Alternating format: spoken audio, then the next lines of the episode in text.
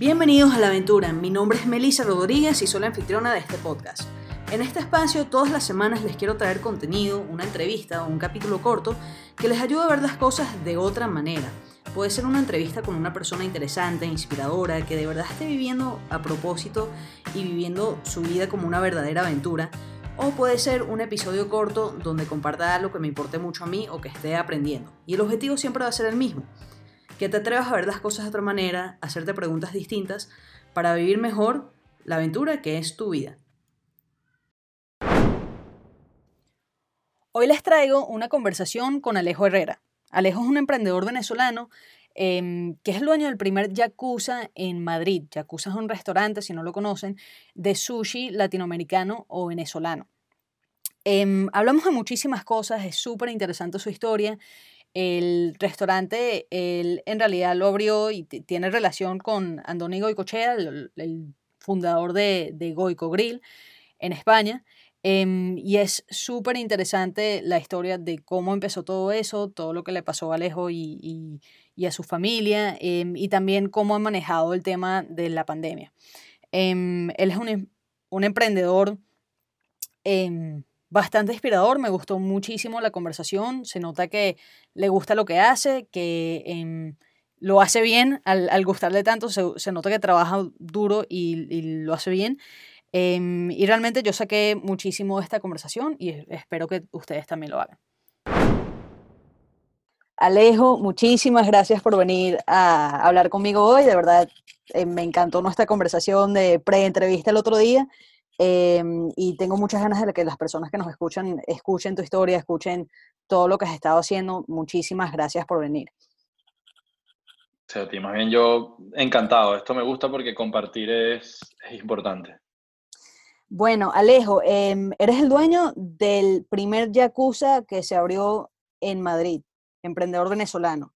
Em, especialmente en el mundo de la restauración, eh, este, este año ha sido, bueno, o sea, lleno de, de cambios. ¿Cómo ha sido tu experiencia en el restaurante como emprendedor, como dueño de empresa con COVID-19?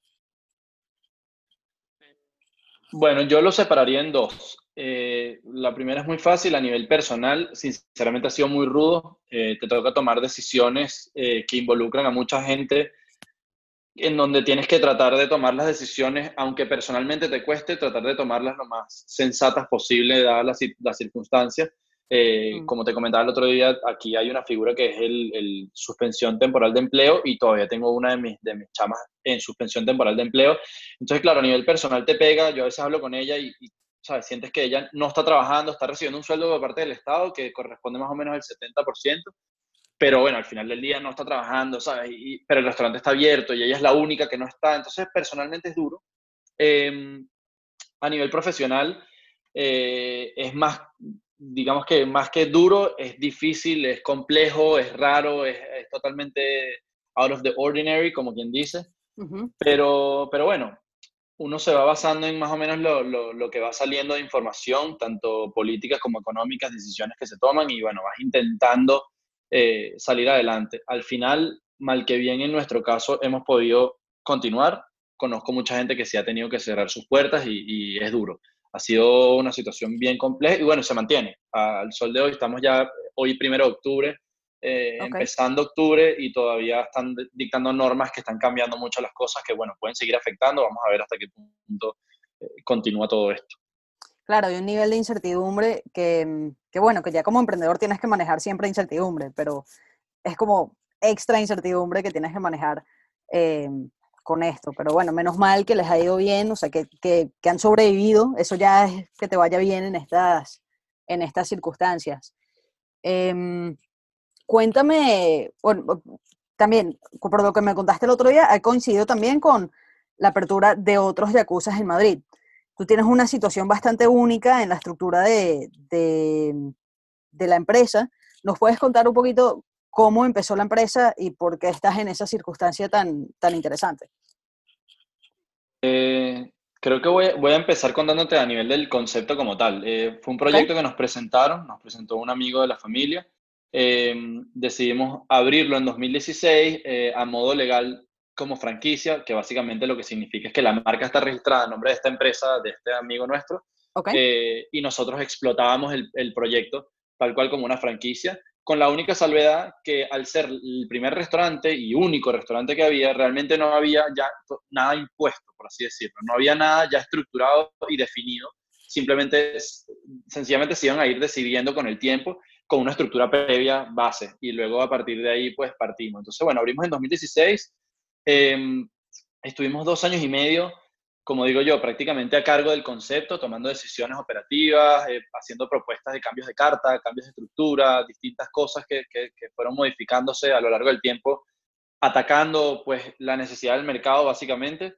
Em, y bueno, hace ya dos años y medio, diría yo, no, un año y medio, perdón, eh, porque fue a principios de 2019, eh, pues ya deciden expandir la marca, ya nosotros habíamos creado en conjunto, porque no puedo tomar el crédito total de, de lo que sucedió, pero en conjunto habíamos ya creado una marca conocida, eh, reconocida entre la gente, teníamos ya un público bastante grande, teníamos unas muy buenas ventas y ya el concepto digamos que se había estabilizado y era mucho más factible expandirlo en esa situación que intentar expandirlo antes de que fuese tan conocido, antes de que tuviese esa, ese nombre.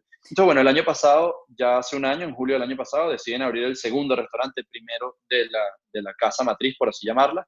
Eh, y el año pasado abrieron tres, este año abrieron uno. Y bueno, eso hace que afecte un poco las ventas cuando eres un restaurante pequeño y, digamos que va poco a poco, no tienes ese pulmón financiero que puede tener una empresa más grande.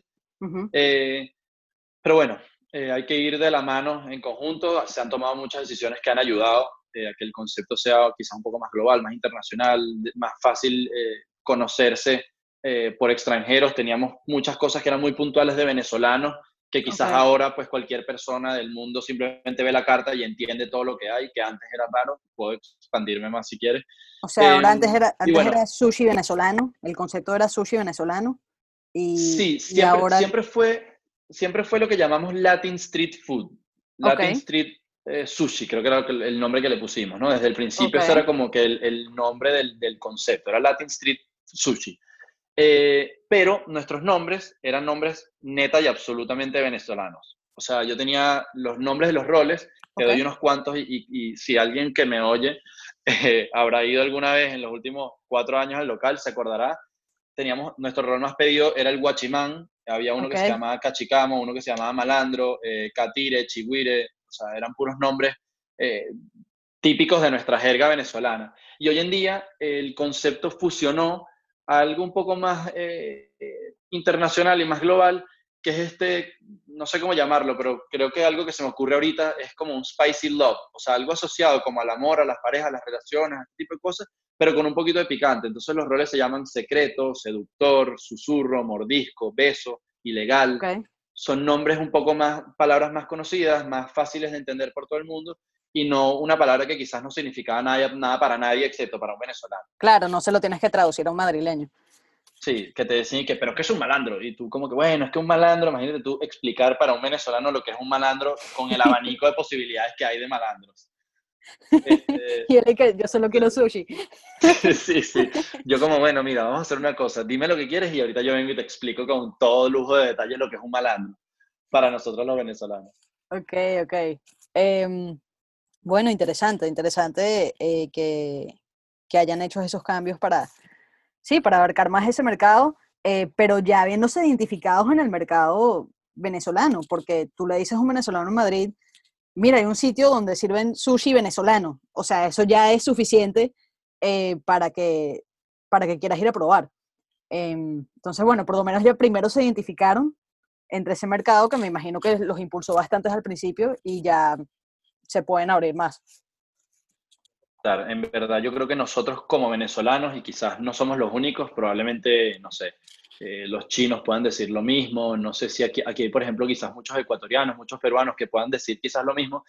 Eh, los venezolanos, así como los que te nombré, tenemos ya una comunidad, digamos que hecha en Madrid, sobre todo en Madrid. Hay muchos en Barcelona, en otras ciudades de España, y, bueno, hoy en día en todo el planeta Tierra, pero en Madrid sí es verdad que hay una gran comunidad de venezolanos. Entonces, claro, abres las puertas un día con una coletilla diciendo que es un sushi estilo venezolano o algo así, y los venezolanos, pues, son obviamente los primeros que empiezan a venir. Y básicamente la, la, manera más fácil de, de, crecer con cualquier concepto, no tiene que ser de comida, pero, o por lo menos según mi experiencia, es lo que nosotros llamamos el boca a boca. El boca a boca no solamente es decirle de una persona a otra qué fue lo que probaste, sino también, por ejemplo, hoy en día cómo se maneja el marketing a través de microinfluencers. Es una persona con 10.000 seguidores que va y prueba el concepto y dice, brother, esto es divino, me encantó, lo recomiendo full. De esas 10.000, con que 1.000 conecten con la idea y digan, oye, eso me gustaría probarlo un día, eso es un boca a boca un poco más amplio, pero bueno, funcionó así. Primero los venezolanos empezaron con el boca a boca entre venezolanos y venezolanos, y ya luego entonces empezó lo que yo diría que sería como una segunda fase donde los venezolanos le comentaban a sus compañeros de trabajo españoles o de cualquier otra nacionalidad sobre esto que existía y los empezaban a traer. Y ya empezábamos a recibir un poco más de público, no solo venezolanos, sino de otros sitios, porque sí es verdad que durante muchos meses, no sabría decirte con exactitud, pero durante mucho tiempo la mayoría de mis clientes eran venezolanos, eh, innegablemente. Y bueno, poco a poco empezaron a venir más españoles, no sé qué, y ya hoy en día eh, creo que ya la comunidad de Madrid en general, y, no sé si de España, pero por lo menos en Madrid en general, no importa la nacionalidad que tengas, conocen lo que es el sushi yakuza, conocen el tipo de, de, proyecto y de producto que tiene y, cómo funciona. Y aunque todavía hay gente que llega preguntando qué es lo que vendemos y que cómo lo hacemos porque no lo entienden. Em, pero bueno, ya somos como más conocidos, ¿no? Primero fue a través de los venezolanos y sí es verdad que eso te permite abrir, un, abrir el, el área de ataque, por así decirlo, más fácil, ¿no? Hay más venezolanos replicando la voz y así se da todo. Ok, ok. Bueno, excelente, excelente que te hayas podido apoyar en eso. Em, cuéntame, el otro día tú me, dijiste eh, que em, tú habías estado como en un trabajo más corporativo en Venezuela, eh, pero que siempre habías tenido esas ganas de emprender algo. ¿Te acuerdas cuál fue tu primera idea de negocios? Hay, esto no, creo que no te lo comenté el otro día, pero yo desde hace muchísimo tiempo, eh, no sabría decirte hace cuántos años, eh, bueno, déjame hacer un previo a eso. Yo antes de trabajar, el, trabajo corporativo fue en Cigarrera Bigote en Venezuela, que estuve un año y medio, dos años. Eh, me gustó mucho, aprendí mucho, entiendes cómo funciona la estructura de una empresa tan grande y eso te permite tener una visual y una visión un poco más completa sobre lo que es una empresa. Pero antes de eso, yo trabajé con un amigo mío, muy, muy amigo mío de, toda la vida, nos conocimos en el viaje de grabación, él era de otro, de otro colegio, y bueno, nos tocó el mismo avión juntos que, la que mi promoción, y nos hicimos muy amigos en el viaje, hasta el sol de hoy somos panas, incluso tengo la suerte de que está aquí en Madrid, aunque bueno, nos vemos poco porque pasa, pero, pero somos muy amigos. Nosotros siempre nos veíamos y él tenía una agencia de marketing digital en Venezuela, eh, y siempre posteaba cosas y estaba como full metido en las redes sociales. En ese momento estaba empezando el Instagram. Bueno, no sé si empezando, pero sería como 2008, 2009. Instagram no era lo que es hoy en día, básicamente. Y él, su trabajo, lo que él hacía era trabajar con clientes, llevándoles las redes sociales, generándoles propuestas de valor para expandir, para que crecieran las redes sociales y bueno, lo que era eh, comenzando lo que hoy en día es el paso uno de cualquier persona que quiere emprender, que es abrir su Instagram y empezar a hablar por ahí porque básicamente es una ventana para que tú hables y la gente te escuche. Em, y teníamos muchos clientes que eran restaurantes. Y a mí me, toda la vida me encantaba, me encanta al sol de hoy ir a un restaurante, comer, disfrutar de la comida. Tengo la suerte que mi mamá cocina increíble y toda la vida comí muy bien en mi casa. Entonces tengo como que el paladar de que me gusta comer cosas diferentes y siempre dije, quiero abrir un restaurante, quiero abrir un restaurante, quiero abrir un restaurante. Okay. Hoy por hoy eh, hubiese preferido, bueno, tal vez decir esto es un poco eh, over the top, pero hubiese preferido que fuese en Venezuela porque, por un lado, pues estás en tu sitio, estás con tu gente, eh, te entiendes perfectamente tanto con el cliente como con el trabajador, como con el proveedor, porque somos la misma cultura todos, que a veces aquí eso se dificulta un poco, como porque, siendo muy sincero, ah, pues, insisto, es over the top decir esto, pero es más rentable. En situaciones normales, en Venezuela es mucho, más rentable. El costo aquí del personal, de, la mano de obra es muy cara, la materia prima también a veces suele ser un poco más cara, a pesar de que tienes mucho más acceso a muchas más cosas. Eh, es un negocio que no es tan rentable como lo es en Venezuela y que exige mucho, pero es un negocio que realmente es muy enriquecedor. O sea, yo he aprendido muchísimo, estoy súper contento y quizás eh, nunca tuve una idea de un proyecto como tal, pero siempre repetí mucho desde hace muchos años para acá eh, que quería abrir un restaurante y, si te soy sincero, jamás pensé ni que fuese con mi, papá, con mi papá, con quien trabajo a diario, eh, ni que fuese en Madrid, ni que fuese sushi venezolano, o sea, como que nunca me imaginé estar en la situación en la que estoy hoy, pero siempre quise tener un restaurante, así que en verdad creería que mi primer pensamiento de un emprendimiento era tener un restaurante, aunque la realidad es que lo que no me gustaba era tener jefe, pero siempre quise tener un restaurante. ok, ok. Bueno, las dos cosas pueden ir juntas. Em, Soy mi propio jefe, que a veces hasta más duro. Sí, exacto, porque tienes que, tienes que estar de los dos lados. Em, no es fácil. Pero bueno, em, ¿nos puedes echar el cuento de cómo terminaste en Madrid abriendo en Yakuza? O sea, ¿cómo pasaste de estar trabajando en Venezuela em, a emigrar? Ese, ese cuento que me echaste el otro día. No hacerlo tan largo como el otro día. Sí, exacto, un poquito, un poquito resumido. pero, sí, Lo, lo, puedo decir con menos palabras. Em, bueno, básicamente, eh, uno, un muy amigo de mi papá de toda la vida se había venido a España porque su hijo tenía un emprendimiento gastronómico muy exitoso aquí. Eh, desde el 2013 en adelante que abrió, le había ido muy bien, eh, estamos hablando más o menos del año 2014, 15, ya estaban abriendo varios restaurantes.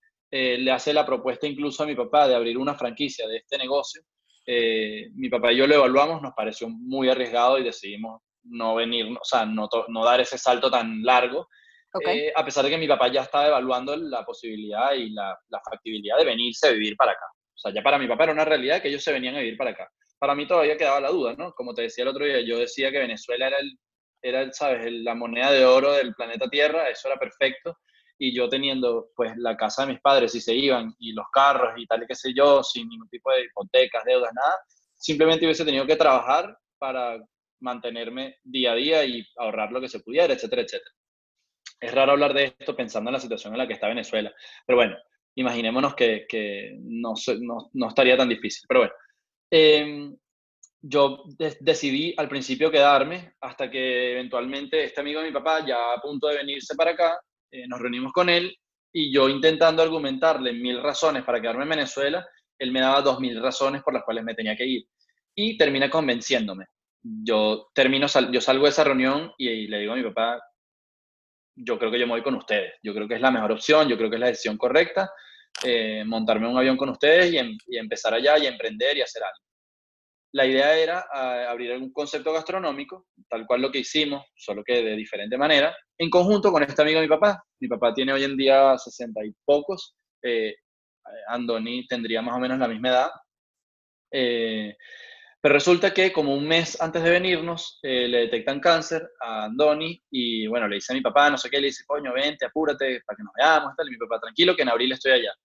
Pues resulta que en pleno vuelo Caracas-Madrid, bueno, Caracas-París, haciendo escala en París. Justamente esa noche, parece de mentira, pero es la realidad, esa noche casualmente fue la noche en la que él murió. Él muere de cáncer, eh, eso si no me equivoco fue el 14 de abril que nosotros aterrizamos aquí, 13 o 14 de abril, o sea que él murió la noche del 12 o la noche del 13, la que corresponda.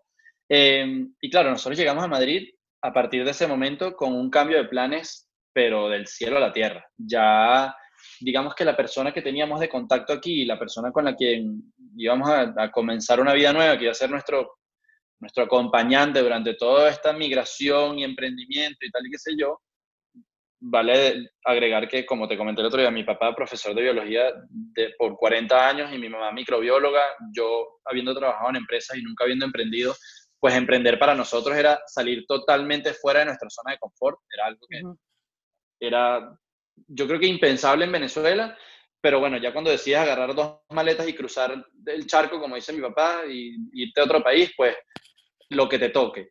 Em, pues nada, llegamos aquí con esta noticia y yo conozco al hijo, que es Andoni Coche, Andoni Javier, como te decía el otro día. Eh, y bueno, nada, hablo con él, me dice que está muy contento que hayamos llegado, etcétera, etcétera, porque ya su papá le había comentado mucho sobre nosotros. Y bueno, al cabo de un par de semanas, yo pues me siento con mi papá y le digo, mira, nosotros deberíamos reunirnos con él para explicar nuestra situación. Y efectivamente me siento con él le digo, mira, nosotros veníamos a hacer algo con tu papá, la situación cambió, no sé si tú tienes algo en mente. Él tenía este proyecto que me dice que él quería abrirlo sí o sí, que está súper emocionado, pero que no había tenido tiempo de planificar, pero dadas las circunstancias, que se iba a poner con eso eh, a sacarlo adelante. Y yo empiezo a trabajar en, el, en su restaurante, en Goico, en Grill, y y empiezo a entrenarme básicamente, que era lo que te decía yo aquella vez. Yo, yo llegué ya sabiendo que yo tenía este proyecto que en algún momento se iba a dar y no tenía intenciones de, de escalar en una empresa, sino simplemente entrenarme y aprender todo lo que pudiese para que a la hora de que me tocara a mí abrir las puertas de este negocio, pues supiera lo más que podía saber. Que no lo iba a saber todo, pero mientras más información tuviese, mejor.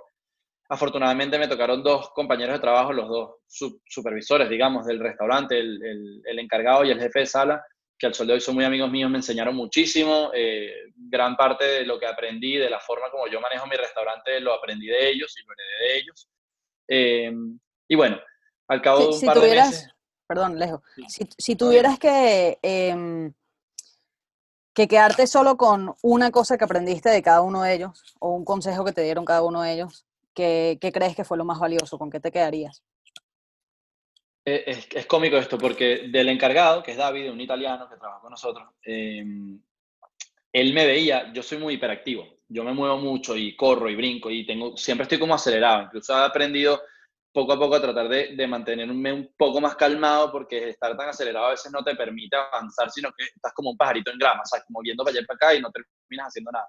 Y, él siempre que me veía me decía, aparte, un italiano en España, entonces, que trabajaba con 20 venezolanos, entonces era como una mezcla entre español, castellano de España, italiano y venezolano, ¿no? Y me decía que aprovechara los viajes. Me decía, tío, aprovecha los viajes, aprovecha los viajes.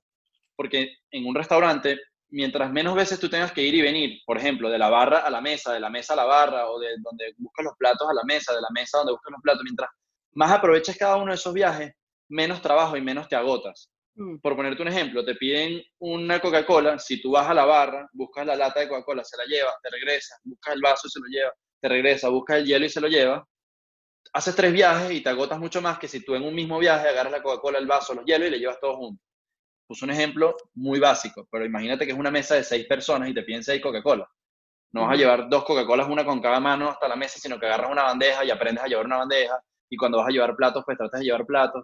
Y cuando llevas unos platos con comida a la mesa dos, pasas por la mesa cuatro, recoges cosas sucias y te las llevas de regreso. Luego agarras unos vasos y vuelves y vas haciendo eso. Entonces, para mí aprovechar los viajes fue clave y es algo que yo mm. incluso siempre enseño. Trato de que de que no pierdan el tiempo caminando de un sitio a otro sin, sin, sin hacer nada. Si vas a ir de un punto A a un punto B, aprovecha ese viaje. ¿Qué tienes que llevar de un sitio a otro? Tienes que mover una silla, tienes que hacer esto, tienes que hacer lo otro. Eso ayuda muchísimo.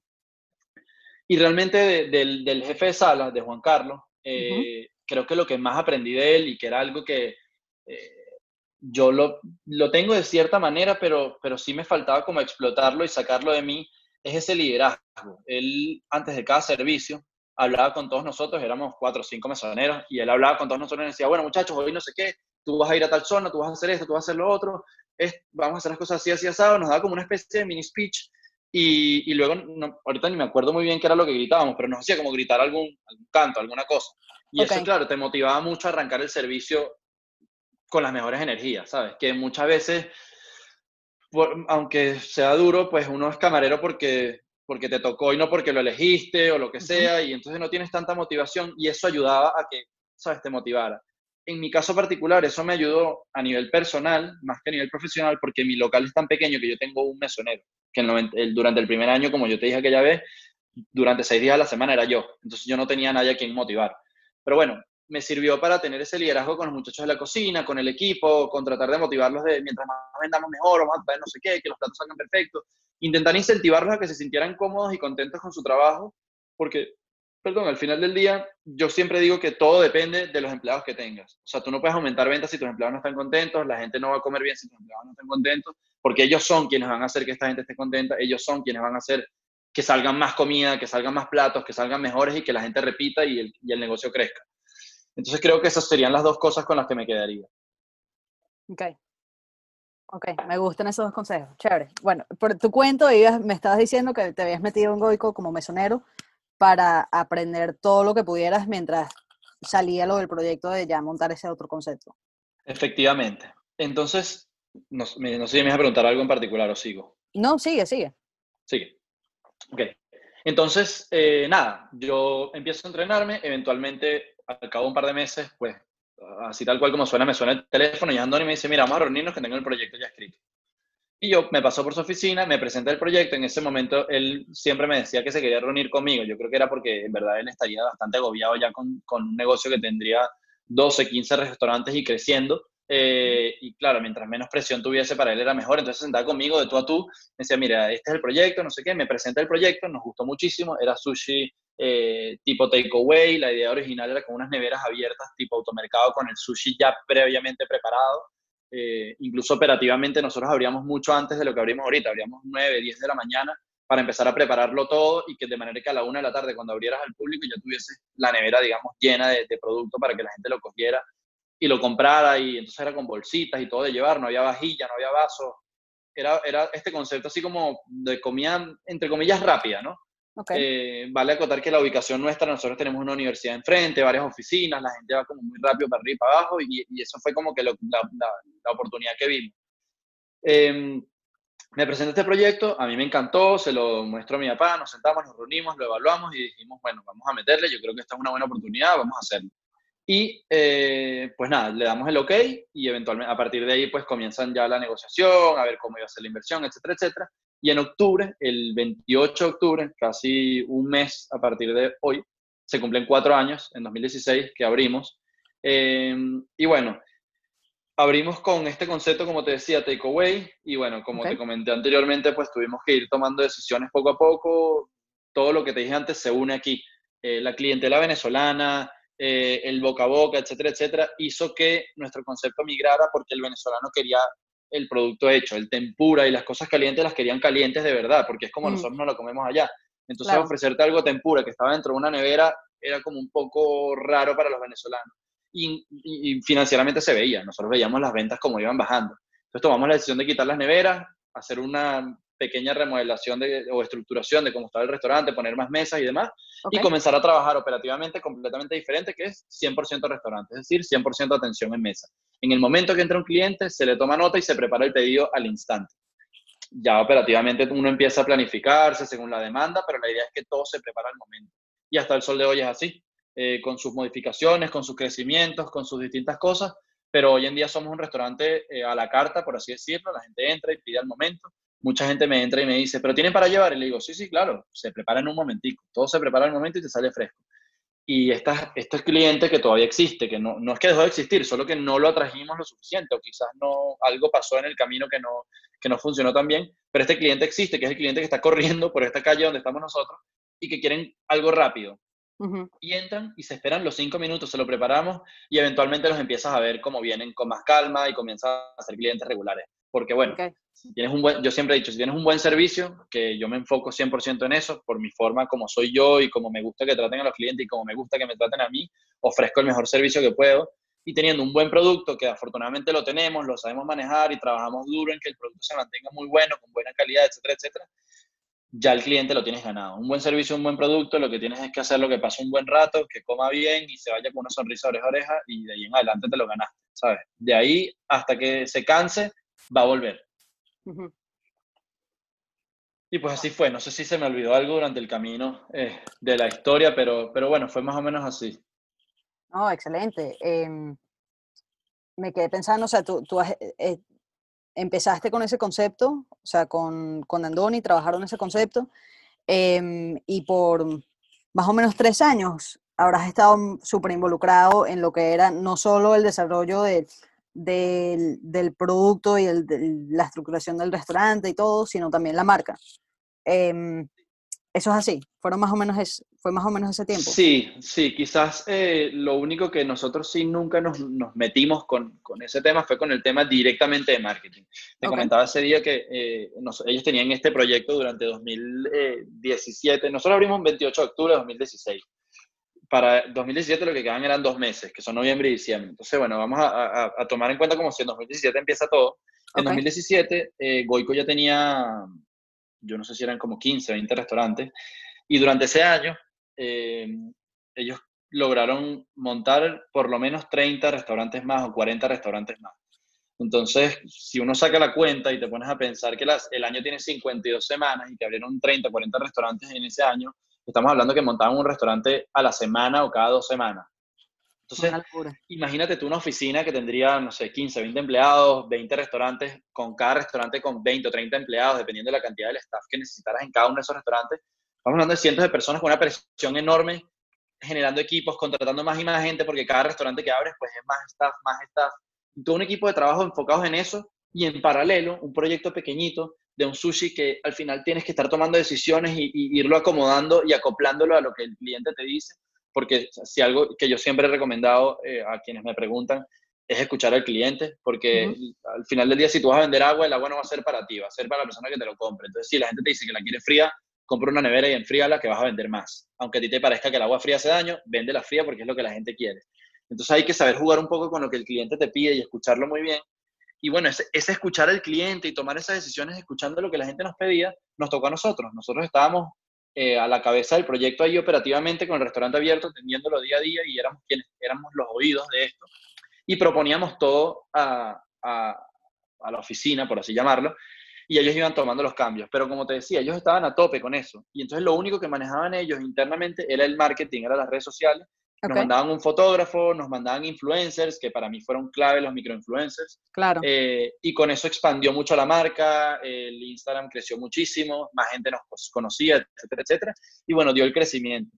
Entonces digamos que el marketing como tal y lo que es la marca siempre la manejaron ellos. Okay. Siempre fue manejada incluso por las mismas manos de Daniela, su hermana que hoy en día tiene una agencia de, de, marketing eh, increíble que se llama Brand Crops, no sé si las habrás visto por ahí, pero bueno. Sí, sí, lo sigo. Luego, luego la verás, exacto.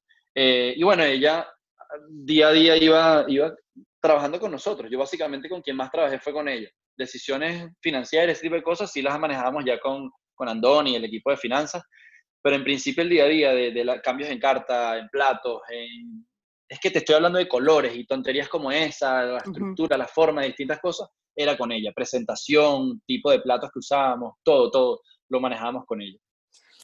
Cuando, cuando me dices nosotros, cuando eh, dices que nosotros manejábamos esto con, con Andón y tal, hablas de tú y tu papá, ¿no? A ver, principalmente nosotros dos, mi papá y yo. Mi mamá siempre nos ha ayudado, mi hermana tiene 10 años viviendo en Inglaterra y ella ha tenido su, digamos que su, su, carrera, sus proyectos. Ella es diseñadora y tiene su, digamos que su vida, por así llamarlo. Eh, pero principalmente quienes manejamos el proyecto era mi papá y yo, pero eh, te mentiría si te digo que el equipo que yo he tenido no me ayudó. Para mí mi equipo ha sido clave. Eh, yo al sol de hoy, quien es mi jefe de cocina, tiene trabajando conmigo desde mayo de 2017, o sea, seis, siete meses después de que abrimos, y sigue conmigo. Y quien fue encargado hasta el 2018, hace dos años, más o menos esta fecha, hace dos años, fue un, que hoy en día es muy amigo mío, eh, Fran trabajó conmigo desde el primer mes, creo, o el segundo mes. Eh, yo empecé con un staff de tres o cuatro chamos, que ninguno de ellos se quedó mucho tiempo, cambió muy rápido ese staff. Pero ese segundo staff que tuve, digamos, esos sustitutos eh, a ese primer staff, se quedaron conmigo mucho tiempo. Mi jefe de cocina estuvo conmigo dos años, luego, bueno, tuvimos que cambiarlo por decisiones gerenciales, operativas, y el que es jefe de cocina hoy tiene conmigo desde 2017. Entonces, para mí, mi equipo, para mí todos ellos, han sido clave, han sido mi mano derecha en todas las decisiones. O sea, nosotros hemos tomado decisiones en conjunto porque somos, al final del día, quienes estamos ahí en el restaurante, somos yo, mi persona, y el equipo que trabaja conmigo.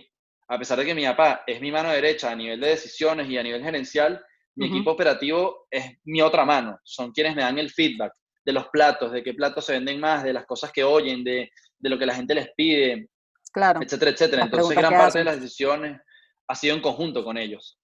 Sin el equipo, sinceramente, no hubiésemos llegado o no hubiésemos podido llegar quizás tan rápido o tan fácil como, como llegamos a donde llegamos. Excelente, entonces escogiste un buen equipo. Me parece, a ver, me encantaría decirte que es perfecto, pero no, he, cambiado. He tenido, yo tengo ahorita 5 o 6 personas en el staff y eh, quizás he tenido 20, 25 contratados durante los cuatro años. Pero bueno, al final es poco. La rotación en restauración es muy alta aquí. La gente trabaja entre seis meses, un año en un sitio y se van. Y van cambiando y cambiando y cambiando. Yo tengo la suerte de verdad de contar con un equipo que ahorita, hoy por hoy, en 2020, todos tienen por lo menos un año. Todos. No tengo uno solo que tenga menos de un año. Y cuando tú te sientas a, entrevistar o cuando tú te sentabas a entrevistar a un nuevo miembro del equipo, ¿qué estabas buscando? Em, o sea, ¿cuáles eran las, cualidades principales que tú buscabas? Que eventualmente hicieron que tú construyeras ese equipo? Sincero, 100%, no tenía ni la menor idea. Incluso, si te digo, si te soy más sincero todavía, todavía no sé muy bien cómo se hace. De verdad que para mí el tema del recurso humano es lo más difícil. Ok. Eh, bueno, creo que es para todas las empresas. Sí.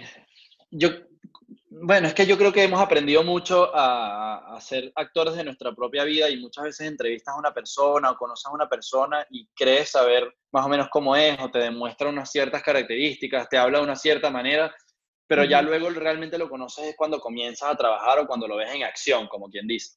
Entonces, bueno, sí tuve muchos errores, tuve muchos pelones, no fueron nada grave, pero bueno, contratas gente que crees que sirven y no sirven, contratas personas que crees que son más más activos y no son tan activos, gente que de repente te promete que van a ser súper trabajadores y luego son los primeros que llegaban tarde y los regañas y te dan excusas, eh, o no sé, me pasó que contraté una vez un chamo, bueno, nunca llegué a contratarlo porque no tenía sus papeles en regla estábamos esperando que le salieran, pero bueno, le di la oportunidad por X razones y el chamo resulta que entre los servicios le comentaba a los compañeros, yo en ese momento no trabajaba tanto directamente en el restaurante, sino más gerencialmente desde arriba, y los chamos me decían como que, no, bueno, es que entre servicios él se fue a grafitear o se fue a cobrar una apuesta, o se fue a no sé qué. Y tú dices, yo tengo un chamo contratado que grafitea y que cobra apuestas. O sea, imagínate tú el tipo de vida, el estilo de vida, el tipo de vida que lleva de la puerta para afuera. Eh, y que cuando lo entrevistas te dice, no, yo vengo aquí a echarle pichón, a, hacer de todo, yo estoy migrando, o sea, yo necesito trabajar y tal y qué sé yo. Y tú dices, bueno, veo una persona que se ve seria y responsable y que va a, a dar lo mejor de sí y tal y, luego resulta que te pasan ese tipo de cosas y dices, verlo, ¿cómo no lo vi venir? Sinceramente es muy difícil verlo venir. Admiro y respeto, pero con toda mi alma, a la gente que trabaja en recursos humanos, porque de verdad son unos genios entendiendo cómo funciona el ser humano y cómo tomar decisiones correctas sobre contrataciones. Es lo más difícil que me ha tocado elegir. Si tuviese que decir una cosa, eh, yo creo que yo lo resumo en actitud. Eh, para mí una persona que sea un experto en sushi eh, pero que no tenga buena actitud o que se crea que es más de lo que es o que tenga alguna actitud rara, porque al final del día puede ser cualquier cosa, que simplemente no sea una persona positiva y trabajadora y dispuesta a colaborar y trabajar en equipo y que sea humilde, que sea sencillo, eh, para mí no me sirve de nada tener un genio que, sea, que corte sushi con, con ambas manos, prefiero una persona que tenga una mejor actitud, una, que sea mejor persona, por así decirlo, y yo lo entreno a que aprenda a hacer sushi. Al final, hacer una cosa, hacer una actividad se puede aprender, mientras que la actitud es algo natural de cada quien. Entonces yo eso lo vi eh, en la gente y es lo que siempre busqué, pero bueno, es lo que te decía, muchas veces en una entrevista es difícil saber si lo que te están diciendo en verdad es como es la persona y no que simplemente se está vendiendo. Al final en una entrevista todos nos vendemos, ¿no?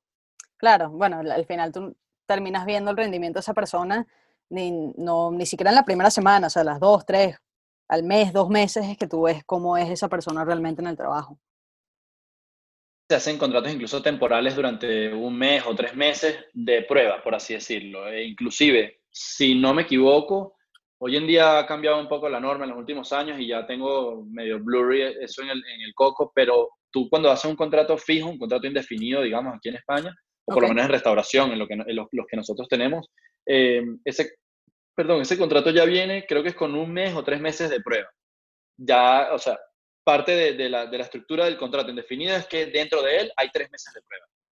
Entonces, bueno, eso te permite a ti que durante esos tres meses, si la persona no cumple con las expectativas, tú simplemente puedes decidir eh, prescindir de su servicio y no tienes que pagar la indemnización ni nada. Ya una vez que ese periodo se cumple, pues sí empieza a cotizar eh, lo que sería la indemnización y demás, y a la hora de que tengas que votarlo por X o Y, sí tienes que pagarle una indemnización adicional a, simplemente el sueldo que le tocaba. Claro. Eso, bueno, te permite jugar un poco con eso. Pero insisto, es lo que más me ha costado, ha sido lo más difícil. Eh, más bien creo que tengo que agradecer y, decir lo afortunado que he sido con las personas que me ha tocado. Este chamo que te digo que era mi encargado, hoy en día somos muy amigos y yo incluso lo he ayudado mucho en un concepto de restauración que lleva él hoy en día y, okay muy, muy panas y, llegó a mí de la manera más inesperada. Un ex compañero de Goico me lo presentó, era su primo, no tenía los papeles, casi no lo contrato, me llamó a los dos días que le habían salido y le dije, bueno, vente, y lo contratamos y estuvo conmigo dos años y pico y llegó a ser el encargado del restaurante y es una, la persona de las personas más trabajadoras y más comprometidas con el trabajo que yo he conocido en mi vida. De verdad que un tipo a uno y, como te digo, al sol de hoy somos muy, muy amigos. Bueno, excelente, excelente. Em, al final yo creo mucho en eso, o sea, el tema de eh, que eh, muchas veces la gente dice, mira, no, no trabajes con amigos o con familia, que hay que tener las cosas separadas y, no sé, yo pienso que, que todo es vida, ¿no? O sea, tu, tu, vida personal, tus amistades, tus relaciones, tu trabajo, tus negocios, al final todo es vida, o sea, no, no, no es que uno pase un switch y va a un programa distinto y ya tú no existes. Em, entonces, bueno, excelente que hayas podido no solo trabajar con tu familia, sino que hayan surgido amistades de tu negocio. El secreto es saber diferenciar los momentos. O sea, yo cuando me sentaba, por ejemplo, con Frank, hablando de temas profesionales, hablando del restaurante, eh, lo hablábamos de manera muy respetuosa y muy correcta. Oye, mira, esto no se puede hacer así, esto hay que tomar estas decisiones, no sé qué. Y él decía, sí, tienes razón, o mira, no, yo estoy en desacuerdo por esto y esto. Lo dialogábamos, llegábamos a un consenso, a una decisión final y ya está. Y ya luego, cuando se cerraba la puerta del local y nos íbamos, nos podíamos tomar una cerveza y jugar pool durante dos horas y reírnos y echar broma y, y pasar un buen rato entre amigos pero siempre sabiendo que dentro del trabajo pues hablábamos de trabajo. Y él cuando me tenía que decir algo, eh, algún reclamo, alguna crítica, me lo hacía con toda confianza y me decía, mira Alejandro, me parece que te equivocaste con esto y tal, aunque yo fuese su jefe, por así decirlo, me lo decía, ¿sabes? Y yo en ningún momento me ofendía por eso, ni le iba a decir, ya no voy a salir contigo a tomar una cerveza porque me, dijiste esto. Creo que eso es lo clave. Igualito me pasa con mi papá, eh, me pasa con mis amigos con quienes también he trabajado. Eh, yo creo que el truco es saber separar las cosas. O sea, si te dicen algo de manera profesional del trabajo, pues al final del día no es un tema personal, es que quizás tuviste un error profesionalmente, eso no te hace mala persona ni menos amigo a la persona que tienes enfrente. Simplemente cometiste un error o, tienes visiones diferentes de la forma de trabajar. Hay mil, mil cosas que pueden pasar. Lo importante es separarlo. Para mí, eso es todo. Bueno, excelente. Alejo, em, cuéntame un poquito, ya se nos está acabando un poco el tiempo. Cuéntame cuál cuáles son los siguientes pasos para ti, en qué tienes la mira ahora, qué, estás, qué estás tramando, qué estás construyendo ahora mismo. Vale, eh, bueno, eh, si te soy sincero, incluso desde que hablamos el otro día, eh, yo ahorita mismo podría decir que estoy en mucha incertidumbre. a mí me encanta la restauración, me encanta trabajar en restaurantes, me encanta lo que hago, me encanta incluso Yakuza. En 2018 nosotros quisimos expandir y, y lo intentamos. Entre 2018 y 2019 lo intentamos no sé si eso está en nuestros planes a corto plazo, mediano plazo, o sea, realmente no lo tenemos eh, como prioridad ahora mismo. Expandirnos no es una prioridad. Si se da y, si se nos da la oportunidad y lo logramos, eh, yo creo que estaríamos muy contentos. eso es algo que te da quizás un poco más de trabajo porque tienes dos restaurantes en vez de uno, normal. Pero eh, sí es verdad que también puede ser una ayuda, porque al tener dos restaurantes, pues el staff crece, tienes mayor facilidad a la hora de que si tú tienes dos empleados y uno te falla, te quedaste con la mitad del equipo nada más. Si tienes 100 empleados y te falla uno, te quedan todavía el 99% del equipo, ¿sabes? Entonces, eh, a nivel de volumen, pues a veces ayuda a tener más que menos. Entonces, bueno, si eso se da, sería buenísimo. No está en nuestras prioridades, como te decía.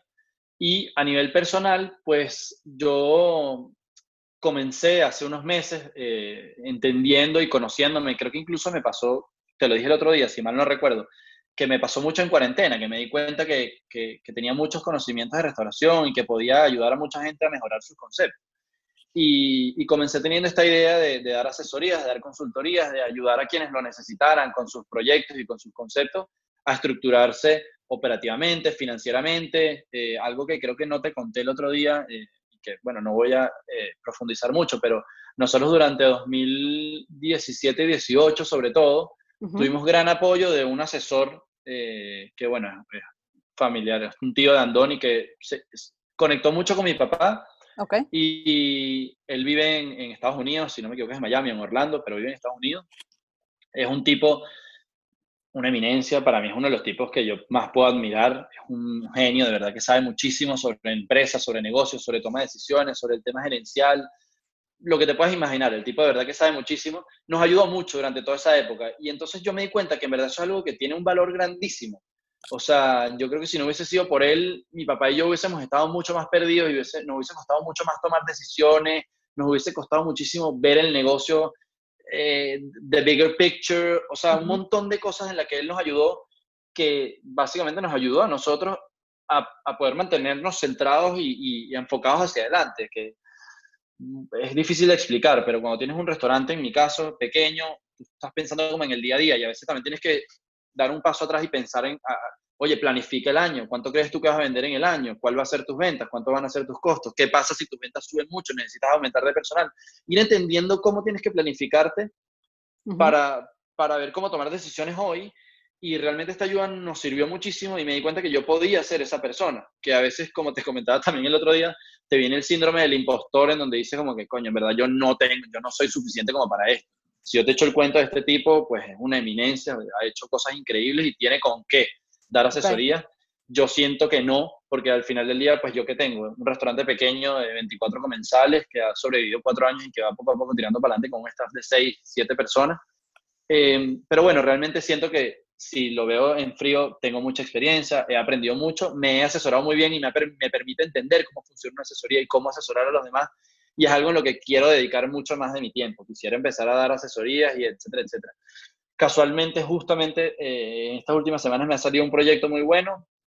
Comencé simplemente asesorando al equipo, eh, pero bueno, si todo sale bien, eh, espero formar parte de este proyecto y de, de una u otra manera formar parte de este proyecto nuevo Sí, bueno, me tocará dividir mi tiempo en dos, o en tres, o en cuatro, porque creo que me quiero, eh, ¿cómo se dice?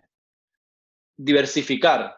Entonces quizás pueda tener el restaurante, dar las asesorías, dedicarle tiempo a este proyecto que también tiene que ver con restauración casualmente y que me motiva mucho. Hay un equipo de trabajo súper bueno, son cuatro muchachos que de verdad que me han impresionado y me han hecho muy buenas propuestas y queremos seguir trabajando juntos. Y también tengo mis dos hermanos, mis dos mejores amigos, que el segundo llegó hace menos de un mes a España y ya estamos aquí los tres reunidos y queremos hacer cosas juntos. Entonces, bueno, yo creo que se vienen cosas buenas. Por eso te decía al principio que es incertidumbre, pero, pero bueno, yo creo que es la incertidumbre más positiva que he tenido en mi vida. Es más fácil que agarrar dos maletas y cruzar cruzar de país. Es, incertidumbre súper positiva. Son proyectos nuevos y cosas nuevas que, que, que, me van a traer muchas cosas positivas. Buenísimo.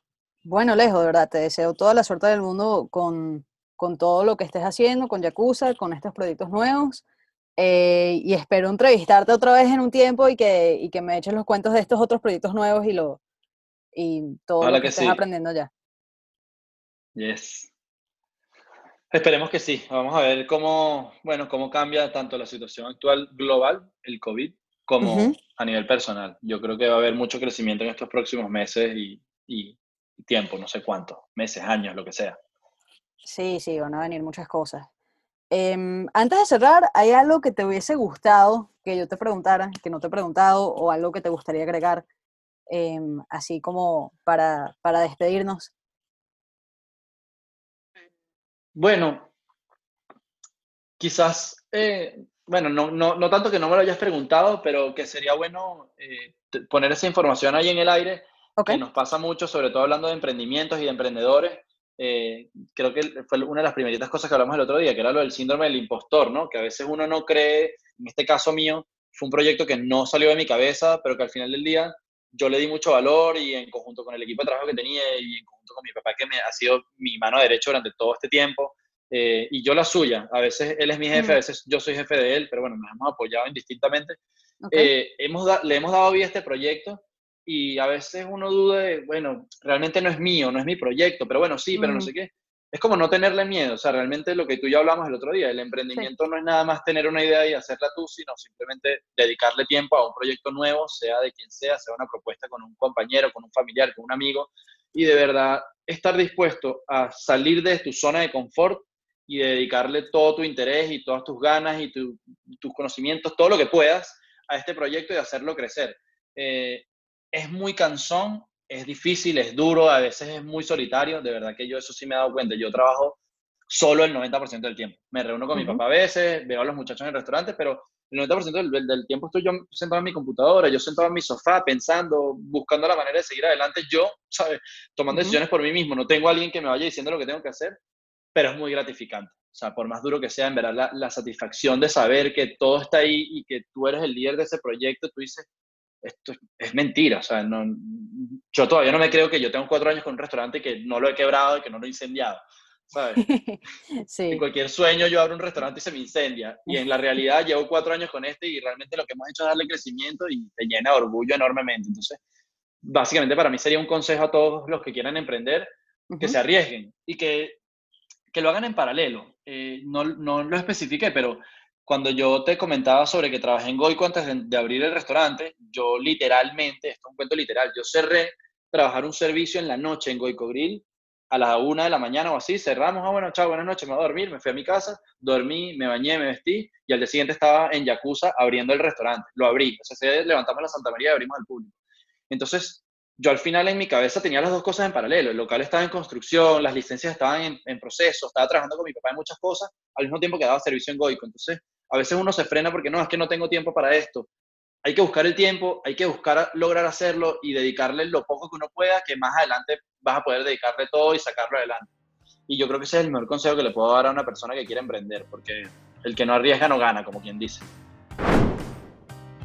Gracias por escuchar, bienvenidos a la aventura, pero no se vayan todavía, les quiero pedir un par de favorcitos antes de que apaguen esta aplicación, este capítulo. El primero es que nos sigan en Bienvenidos a la Aventura en Instagram. Esta es una cuenta que creamos recientemente para la segunda temporada em, y estamos creando contenido. Ahí van a saber cuándo salen capítulos nuevos, entrevistas nuevas. Van a poder también escribirme, eh, mandarme sugerencias. Si vieron a alguien que simplemente debería entrevistar y me quieren hacer esa sugerencia, me encantaría. Síganme por esa red. Em, y también, si les gustó este capítulo, pueden dejar una reseña en Apple Podcast. Me encantaría de verdad porque nos ayuda a llegar a más personas. Cada reseña ayuda a que el podcast tenga como em, más importancia dentro de la plataforma.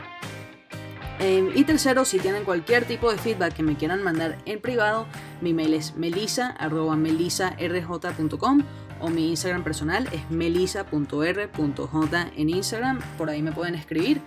Em, y espero verlos pronto, aventureros. Hasta la próxima. Chao.